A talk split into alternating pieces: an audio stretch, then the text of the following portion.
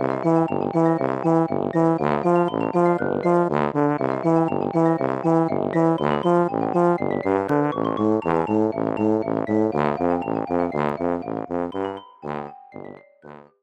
家好，我是今天声音更加低沉的帅帅。大家好，我是今天声音也有点磁性的高高。对，今天是你声音低沉的宅友已上线。为什么我们声音会这么低沉呢？其实就是我们昨天算是有点久违的出门干宅活吧。然后我们就是平常在家里宅，但是不出门，所以一出门惊人。所以我们昨天就出门玩了十个小时，然后这十个小时都 non stop 的疯狂的在大聊天。其实平常也一直在聊天，但见面了还是可以这样子狂聊十个小时 non stop，我觉得真的很猛。对啊，然后又在咖啡厅又大聊起了中国线上小说。还有我们最近各自看的动画，互相跟对方 update 一下进度，差点把手机拿出来录音。我们还在那边东张西望，还想说，哎，不如现在有带麦克风的话，就可以直接插上了。太重情聊天的结果，今天早上起来想要插出来，今天要录音，结果声音超哑。希望大家能够忍受我们 今天比较低沉的声音。搞不好今天听众朋友听起来会觉得，哎，没有那么高昂，也许他们觉得还蛮舒服的。对，大家大家请自己调试，我们这个破锣嗓子是调不回来的。好的，今天声音低沉的，我们要为大家分享什么作品呢？狗狗，今天我们要分享一部应该算是蛮红的动漫作品，叫做《Given》被赠予的未来。嗯、这部作品对我来说，我觉得算是一个非常美丽的误会，因为我是在 Netflix 上面先看到动画，然后你知道它那个动画的显示图片就是一个抱着吉他的高中生，一个少年，看一下简介就觉得就是一个摇滚乐团的故事嘛，所以我就点。进去看，就没想到看到后面才发现，哎，不太对劲哦，然后才意识到说，其实它不单只是一个摇滚音乐的作品，它的主线应该是 BL 才对。但对我而言，我就像我刚刚说的，我觉得它是一个很美丽的误会，因为这部作品我看完之后真的是沉迷到不能自己，然后我就一直推荐帅帅也赶快入坑来看。先简单介绍一下这部作品的故事内容好了，它是以一个以摇滚乐团为主轴，在讲述他们团员们之间的故事啊，然后还有音乐啊，去交织而成的一部作品。它有漫画、动画，也有剧场版。那这个摇滚乐团 Given 总共就有四个人，分为两条感情线。第一条感情线就是高中生的纯爱疗愈路线。首先就是一出场就是高中生上山立夏，他是一个外形跟个性都非常像排球少年影山的人，因为他小时候爸爸就送了他一把吉他嘛，于是他就一头钻进了音乐的世界。可是因为他这样子从小到高中蛮长的一段时间，他都在苦练吉他，也渐渐的就失去了他当初的初心，就觉得音乐很好玩的这件事情。现在他就在校外跟一个研究生贝斯手春树，还有大学生的鼓手秋彦三个人组成了一个没有主唱纯演奏的乐团，叫做 The Seasons。也就是 Given 的前身啦。嗯，那某一天，我们上山同学他想要找一个安静的地方躲起来休息睡午觉。那在他以为这个地方是只有自己知道的秘密基地，却发现说，哎，怎么有一个同学抱着一把弦坏掉的吉他坐在那边？然后他就看着他，他也看着他，两个相对两无言的情况下，同学默默的移了个位置给上山，就是哎这边有位置，来吧，请坐这样子。但是一句话也不说。那上山他不知道是一开始就很在意这个同学，还是说他真的受不了沉默，总之他就主动开口说：“哎、欸，也不过就是弦坏掉而已，你也不用搞得像世界末日一样吧，就修一下就好啦。”然后我们这个垂头丧气的少年，也就是主角之一的真东，嗯，他就像活了过来一样，就说：“这个能修吗？现在就可以修吗？”这样子用一个小狗眼神，眼巴巴的望着我们上山。那上山他本来就是想来睡觉的，那手上也没有工具嘛，就说现在真的没办法哦。真东就在旁边散发一股让人产生罪恶感的气息，就这样一直，你知道，这旁边有个人一直散发出那种“你救救我吧，帮帮我吧”这种眼神投射。我们上山又再度受不了，他就真的是手刀立马冲回教室拿他的工具。那身为一个吉他手，他随身携带工具，我觉得也是很合理的啦。与此同时呢，因为真东他就不断的散发星星眼，看着帮他修理换弦的上山，然后上山就有点就是默默得意的感觉，说这。也没什么嘛，然后然后就随手拨了一下弦，然后真东又被触动，就扒上去说拜托拜托你教我教我吉他。上山这时候就觉得天哪，这个被缠上了应该是不得了，所以他要赶紧逃跑，然后就一直在躲真东。隔天又心神不宁，一直在意，最终他还是到了这个秘密基地老地方去，甚至还带着真东去看他们乐团 The Seasons 的练习。其实到这个时候他都还有一点不情不愿啊，直到有一次上山就问真东说：“哎，你喜欢听什么音乐啊？”真东就说：“哦，喜欢的音乐我不知道哎，但有一个旋律一直在我的脑中，然后他就哼唱了起来。”嗯，那你要不要哼一下呢？很尬的哼，可是这也算是这一部蛮有名的梗，所以我觉得哼一下。啦啦啦啦啦啦啦啦，这个旋律，然后呢，我们上山就瞬间被心脏暴击，就 想说天啊，他也拉的太好了吧，然后就。其实这个看动画，因为我是看巴哈姆特的，然后它会有弹幕，其实让很多人都觉得很尴尬，因为就想说是拉什么，因为他也不是用哼的，他就是真的啦啦啦啦啦啦啦啦啦，然后大家会想说不要再拉了，拜托，到底是怎么样能够被这个啦啦啦啦感动到？对，会被感动到也就算了，他还邀请真东加入他们的乐团，就知道他真的是被触动了心灵，然后他就一头的钻入作曲的世界，这对他来说算是蛮久违的一个热情，那他就想。做一首给真东唱的歌，用他那个啦啦啦啦啦啦啦啦去编曲，去把它编成一首完整的曲目。没错，你是不是觉得很有爱啊？真的，因为他那个真的只是我们刚刚的啦啦啦，虽然没有到我们的破锣嗓子，可是就差不多是那个节奏，就了不起一个八拍这样子。然后自此之后，这个带着有点忧郁气息的少年真东就这样闯入我们上山大神的世界。和真东这么多次的相处之后啊，上山也就意识到说他真的。是渐渐的喜欢上了对方。嗯，我觉得上山呢，他真的非常像排球少年的隐山。虽然如果你把两个画面直接真的并排在一起做个比较图，你就会发现不像。但你单独看上山，你就会觉得非常的像隐山。然后真东也很像催眠麦克风的社畜独步，所以让我很出戏。我觉得这样截图，所以真的好像，真的好像。可是这样子一直在意下去也不是办法，所以就还是要平心静气的来欣赏这一部独立的作品。可是我是觉得上山应该是蛮开始就对真东这个软萌，然后带点神秘气。息的同学有好感啊，不然一开始就是完全素不相识，被烦，但也不会那么在意啊，就还去找他啦，然后这样的帮助他。只是他可能就是没有恋爱经验的，他真的是没有意识到。嗯、可是他就是无意识的对他好啊，例如说送他回家啊，然后还有有车来的时候就把他这样牵到内侧之类的，就很暖。对，这种无意识的暖跟宠就是最动心、最要命、最致命。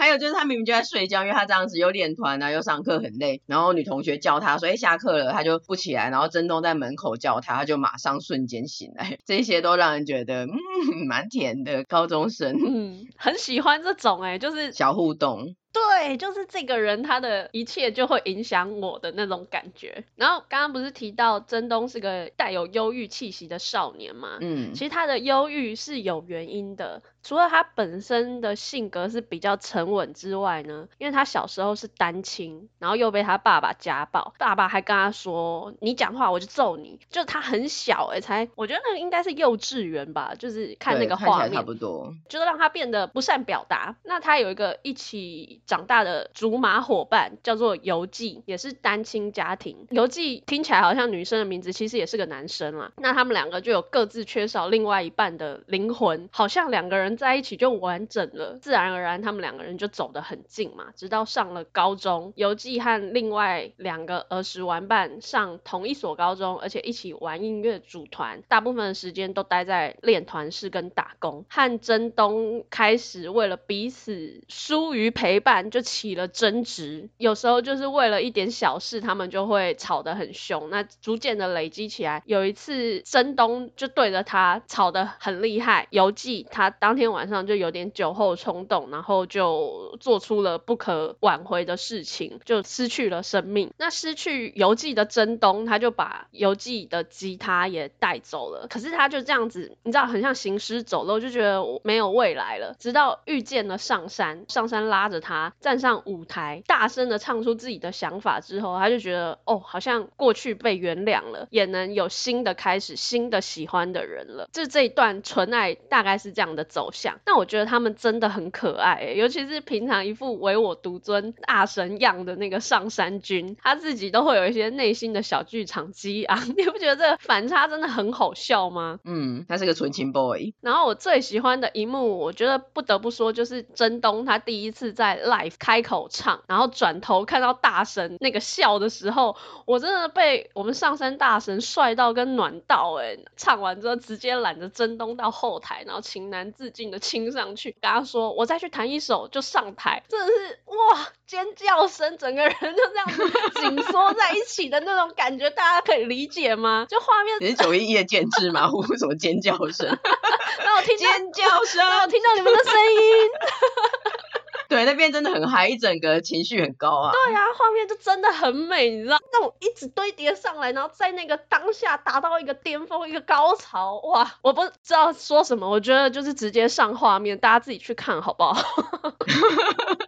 那边很好笑，因为他们真的就是唱完那一首之后，吉他手就懒得主唱就到了后台，然后一边是他们后台的画面，一边是贝斯手春树，还有一个在他们原唱，就说啊，刚刚这首歌是我们第一次有填词的新歌发表，呃，填词的主唱呢，啊，现在去后台了，那编曲是我们的吉他手，那吉他手上山啊，现在也在后台的 原唱，有那个前台传来的声音，好笑，而且他们真的是乖巧的高中生情侣耶，因为后来他们在这一个 live 激情的演出之后，后来就有白嘛，然后就确认要交往，但他们之前就有讨论过说，如果团员交往的话，怕会影响乐团后来的发展，所以他们还先去跟贝斯手春树妈妈报告，很像去见岳母来鞠躬这样子，你的女儿就交给我了。那后来春树就是还是有接受，但也还是有叮咛他们，然后他们两个就默默的走到桌子的另一端，那两个人就拥抱他，我觉得哇，真的超可爱，真的很可爱，很像获得家长认同的那个感觉，就是很萌啊。然后春树因为他是研究生，然后觉得说哇，太太青春的，起鸡皮疙瘩，放开我，很可爱的小互动。我就很喜欢他们这种生活化的一些情节，我就觉得他真的词汇非常的贫乏，就除了很可爱，真的说不出别的字。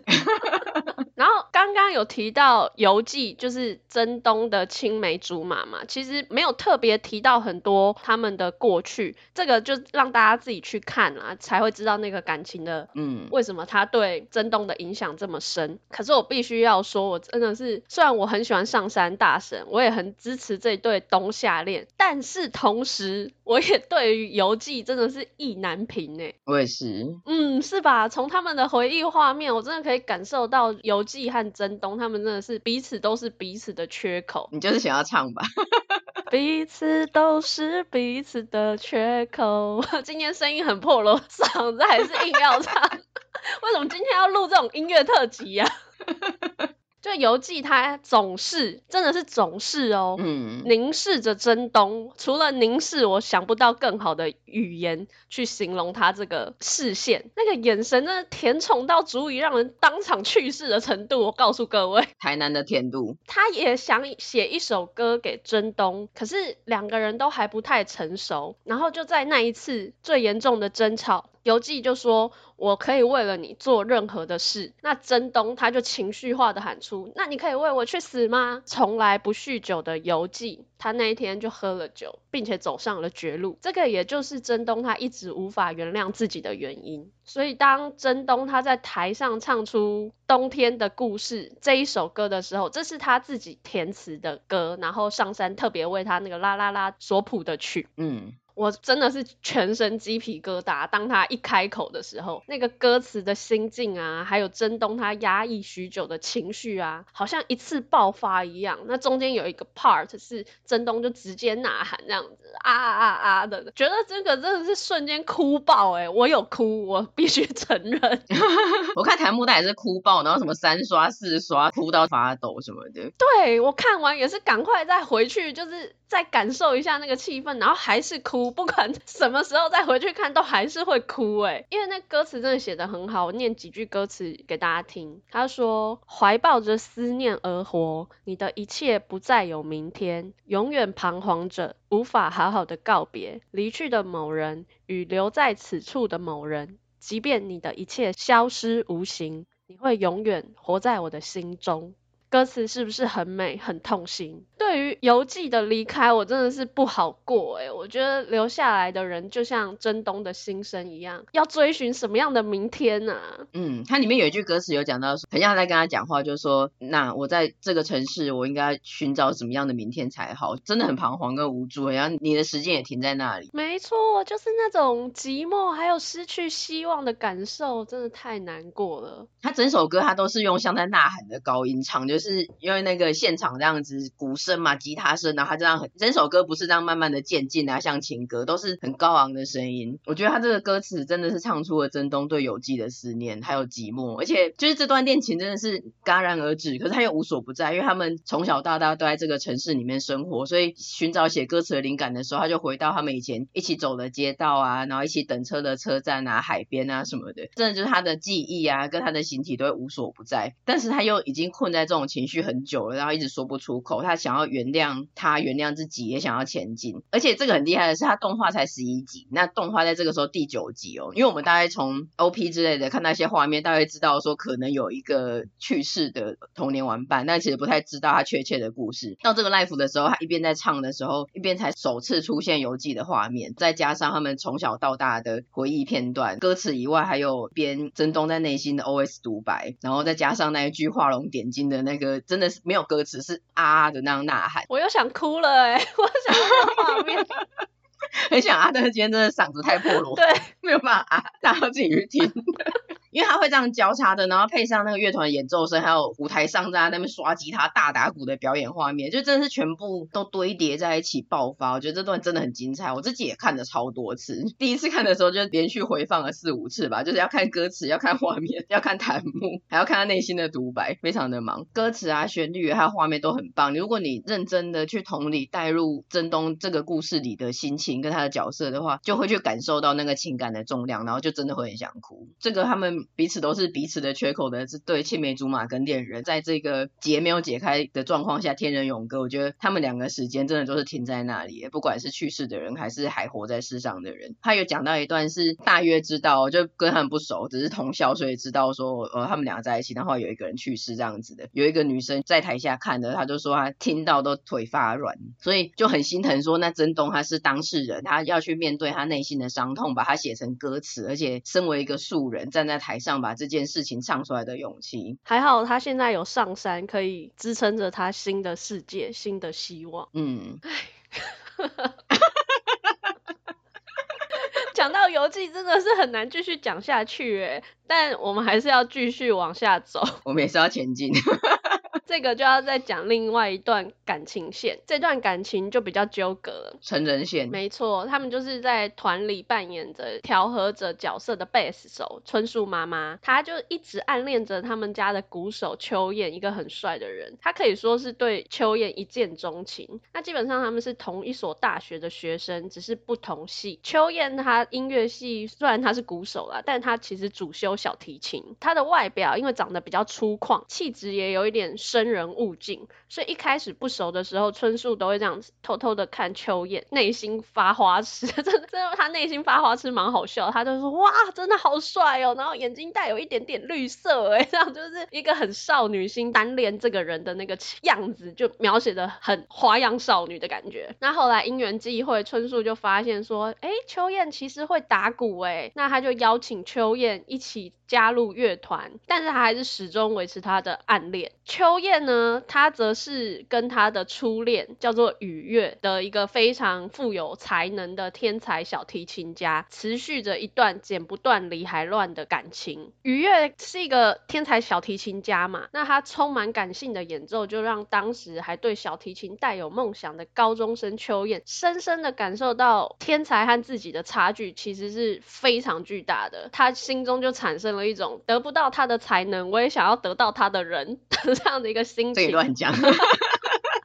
对，这我乱讲的。反正就是爱上雨月的秋燕，她也很幸运的得到了雨月的回应，两个人就交往了。那后来秋燕因为家里的关系，甚至还搬到雨月家同居。可是你知道才华洋溢而且很感性的雨月啊，他觉得说被秋燕宠爱的自己，其实他的音乐性受到了局限。秋燕跟他在一起，其实秋燕的音乐也受到了压抑，就觉得说这个对两个人来说都不是很好的发展。所以即便雨月真的很爱秋燕，他还是提了分手。可是分手后的两个人，他们就还是维持着同居的牵扯关系，然后就这样子不断的轮回着。当雨月外出演出，然后回来之后，两个人就会过上几天甜蜜的好日子。之后雨月又觉得说啊不行这样子，所以又去找了新对象。那秋燕就会生气气。这一次也是，雨月就传了讯息给秋燕说：“我今天带了新男友回家哦，你自己找地方去，不要回来。”无家可归的秋燕就去求春树收留。春树这时候也因为团员们都才华洋溢，只有自己好像很平凡。刚好他的前女友有找他去他们的团帮忙，他就也显得心事重重。你知道秋燕虽然外形粗犷，但她其实心思是很细腻的。他就有发现这个不寻常，逼问春树。那春树就有跟他讲说：“啊，我前女友找我帮忙，可是我还在考虑啦。”秋燕这时候就某条筋断掉，他就直接扑上去推倒春树，然后春树就抗拒：“说你不要这样，你不要这样。”秋燕就直接戳破春树他心中的秘密，就是说：“你还要逃避吗？就像你喜欢我一样，你要逃到什么时候？”春树这时候就大震惊，然后秋燕就继续要硬上。那回过神的春树就看到秋燕她悲伤又压抑的表情，那还是挡不住他想要弭平他心痛的心情，就说：“你不要这样啊，不要露出这种表情啊，到底怎么了之类的这种关心。”秋燕她就在心中痛喊，就说：“为什么我喜欢的不是你啊？”这样子冷静下来的秋燕，她就跟春树就说：“对不起。”春树他这时候真的也没有办法跟秋燕共处一室，他他就自己出门，就是家里留给秋燕，就说：“你早上自己离开就好。”春树他就这样子一路哭到朋友家。春树他这时候是有留长发的，他自己说的像是一个心愿。从他认识秋燕那一天开始，他就在心中隐藏了这个秘密嘛。这个长发就有点像他的愿望一样，一直留着。这一次算是一个压死骆驼的最后一根稻草嘛，真的是有点切心心痛。嗯，被冲击到了，所以他就是哭到朋友家，然后请朋友剪去这一头象征性的长发。这时候就很想播放梁咏琪的短发，就是每当失恋或是你情绪不好的时候，都要去剪头发，就是剪断了我的发，剪断了牵挂，剪一地不被爱的分叉，你知道？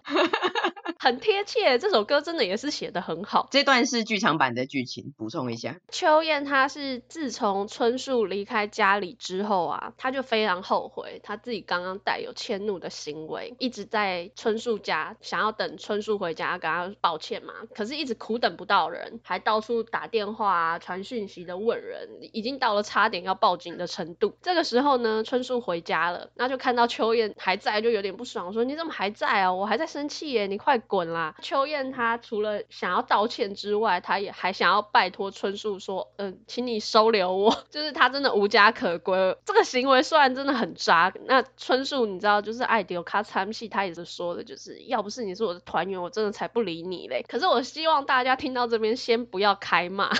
我是很想开骂，但既然你这么说了，就让你继续说下去。对，大家先冷静一下，你知道。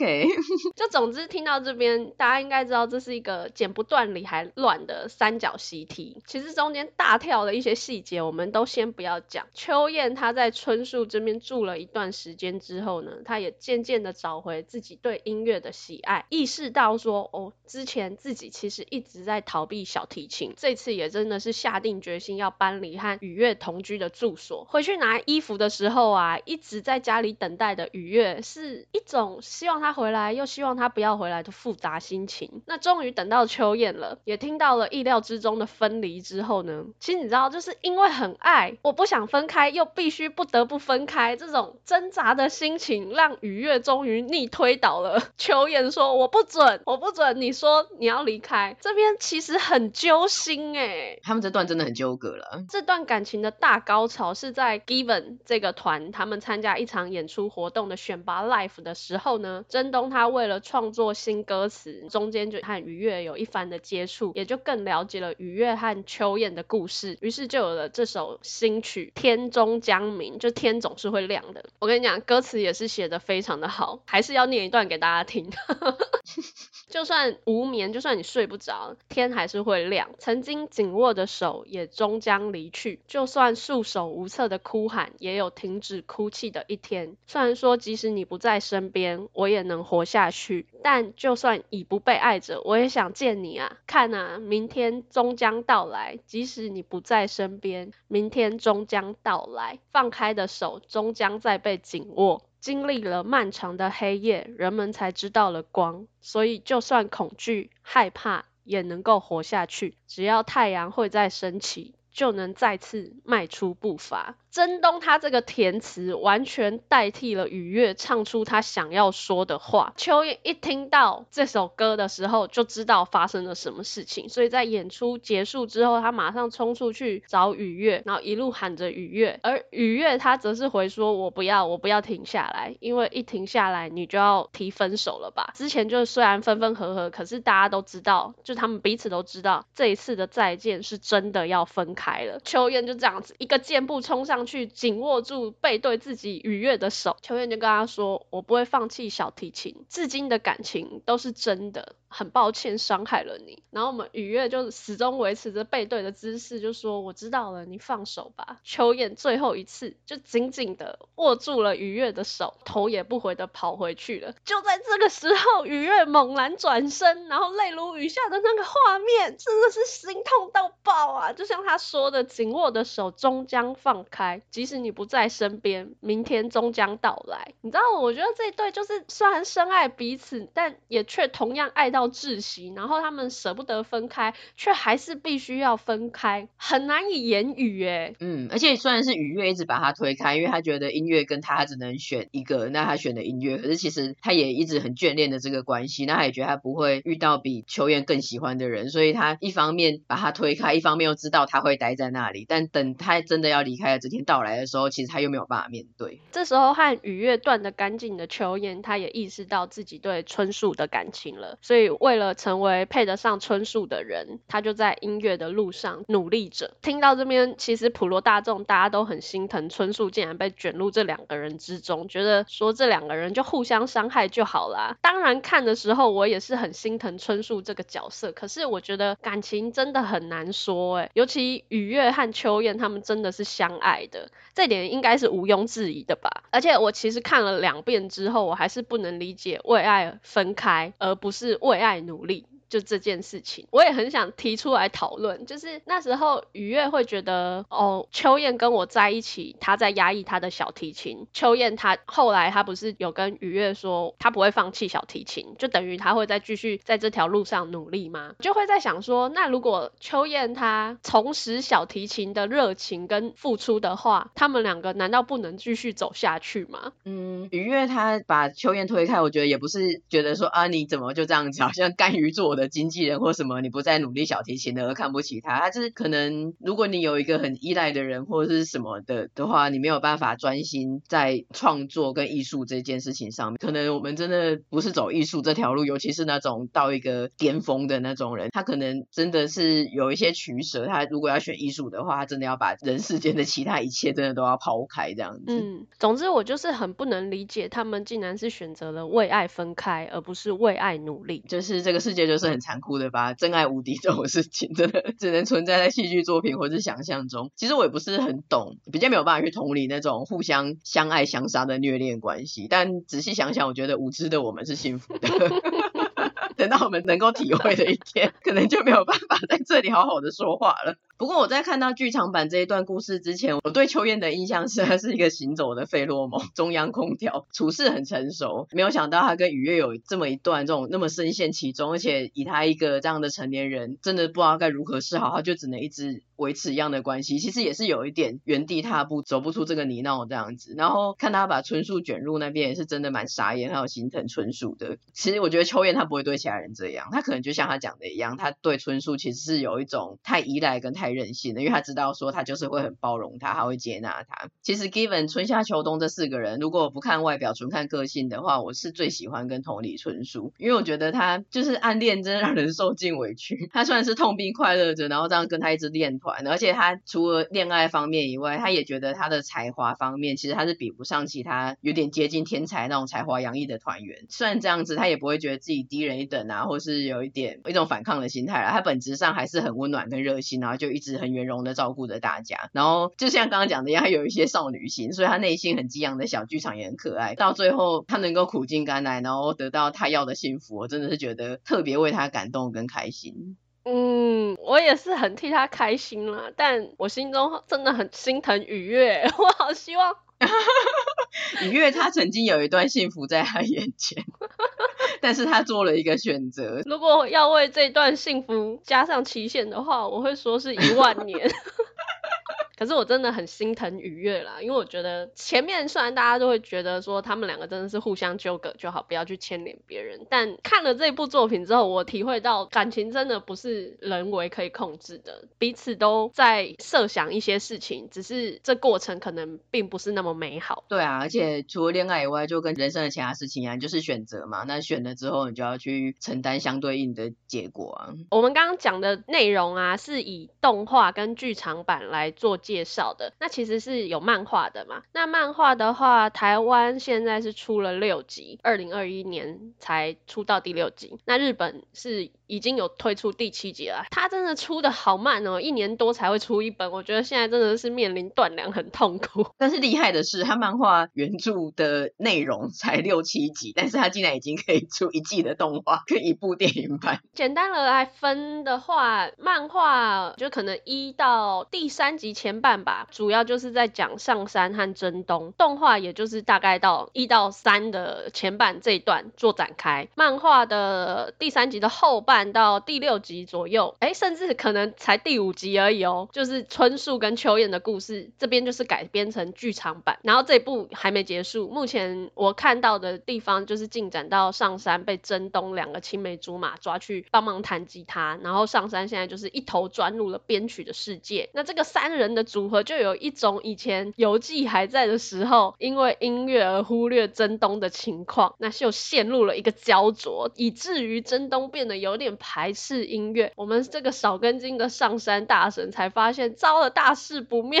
他不能讨厌音乐啊。总之又是再度让姨母担心不已的发展，请大家务必要温暖的守护他们看下去啊。然后个人觉得动画是必须看的，因为歌曲真的是加分加到爆。不过细节。的部分呢，包括像刚刚提到的青梅竹马游记的这段故事，还有剧场版，因为才一个小时左右，所以对雨月跟秋彦之间的那种纠葛的情感啊，可能比较要透过漫画去补足动画没有交代清楚的地方。但整体而言，我觉得动画它的改编是非常好的。除了刚刚提到的音乐，它会瞬间带动情绪之外呢，漫画里面有一些四格漫画的日常，它也很好的运用在剧情里面。即便是有一点哀伤沉沉重的感情故事，但它这部整部的基调还是很快乐的。嗯，我觉得动画前几集的剧情进展跟节奏是真的有比较慢，我一是一直到第九集，它整个情感跟回忆的堆叠，那个 live 演出，我才真的被吸引。前面是也是会继续看下去，不会弃坑，可是就是这样子很悠哉的看，没有什么特别让为他们很激昂、很带入、很投入这样子。但是前面我是还蛮喜欢动画的那些 Q 版表情包，因为它本来是你知道 BL 嘛，比较耽美，它的人物形象。画风是美型的，可是他们有的时候就突然变成 Q 版的脸，就很惊讶啊、傻眼那种，很可爱。会有一些动画才能展现的小细节，例如说上山听到真东来叫他耳朵这样动一下，或者是他 一开始的时候，既然他没有真东的联络方式，而是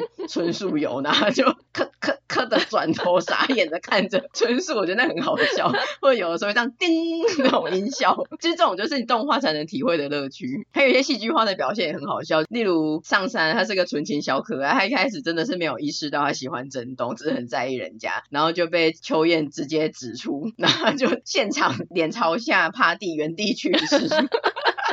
然后就会在他旁边扶而不忍看，对面超可爱的。而且刚刚我们有提到过那个 live 表演啊，就是他也可能是肾上腺素过高之类的，他就回去冲动，就把人家一揽，然后亲着，然后就再冲上台表演他们的纯演奏曲目，然后好像有点就是完全无意识的做的动作之后忘记，后来隔天在家里的时候，他那个画面就是用噔噔噔噔噔的回放，从他踏进家里回放到后台那一幕。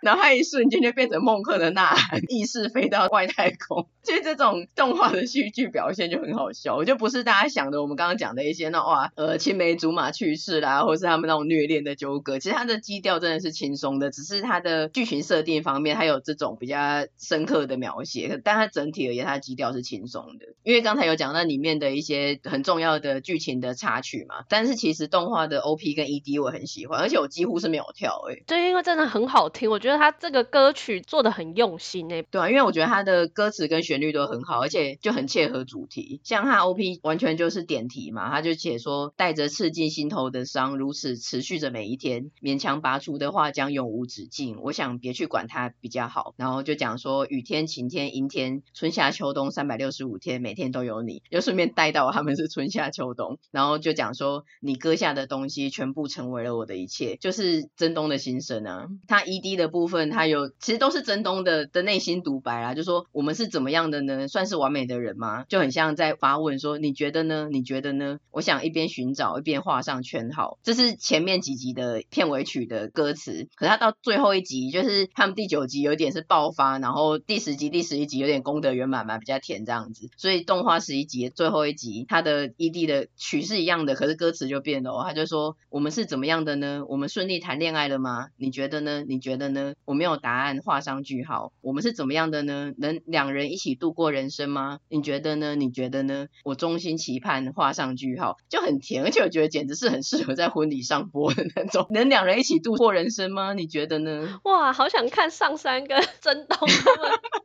的婚礼。对对对，然后播那个成长影片啊，交往影片啊。对啊，我觉得真的是很棒啦，很有小细节的作品。这部真的是让 GoGo 我又哭又笑的一部好作，我真的是非常诚挚的推荐给大家。刚刚有讲到我我目前看到的地方，可是它二零二一十二月的时候就有推出剧场版，那个还没看，也很期待再去把它补完。对，那除了这部是清水 BL 以外，也是很推荐给喜欢音乐的听众朋友，因为这部除了 BL 的部分，其实它是真的有在描述音乐跟练团的部分。虽然我们是外行看热闹，可是像它。幕里面会有一些真的是卧虎藏龙的观众，他们是内行看门道，他们就会分享说，其实这部动画里面的乐器啊、弹奏的音效，还有画面，或是他们在舞台上表演的那个走位啊，去踩一下效果器之类的，真的都是经费跟诚意十足，而且真的里面出现的所有的歌都很好听。我觉得动画组里面应该真的有 Given 这部作品的真爱粉，像九九一样，你有动画，就是反正大家是拿钱办事嘛，我就是做动画，可是你有没有用心，跟里面有没有这部原作的真爱粉，我觉得真的是看得出来。那个小细节就是不一样，真的是蛮推荐大家去看这部动画的。那动画真的入坑喜欢的话，再去看漫画补充那一些剧情的细节。那另外这一部，因为他们这个主角是春夏秋冬嘛，所以我们片尾曲会放蔡小虎的《春夏秋冬》。你问过我吗？为什么要放这个东西啊？没有，但是我觉得很好笑。你还记得那个怎么唱吗？春夏秋冬，一天过一天。对。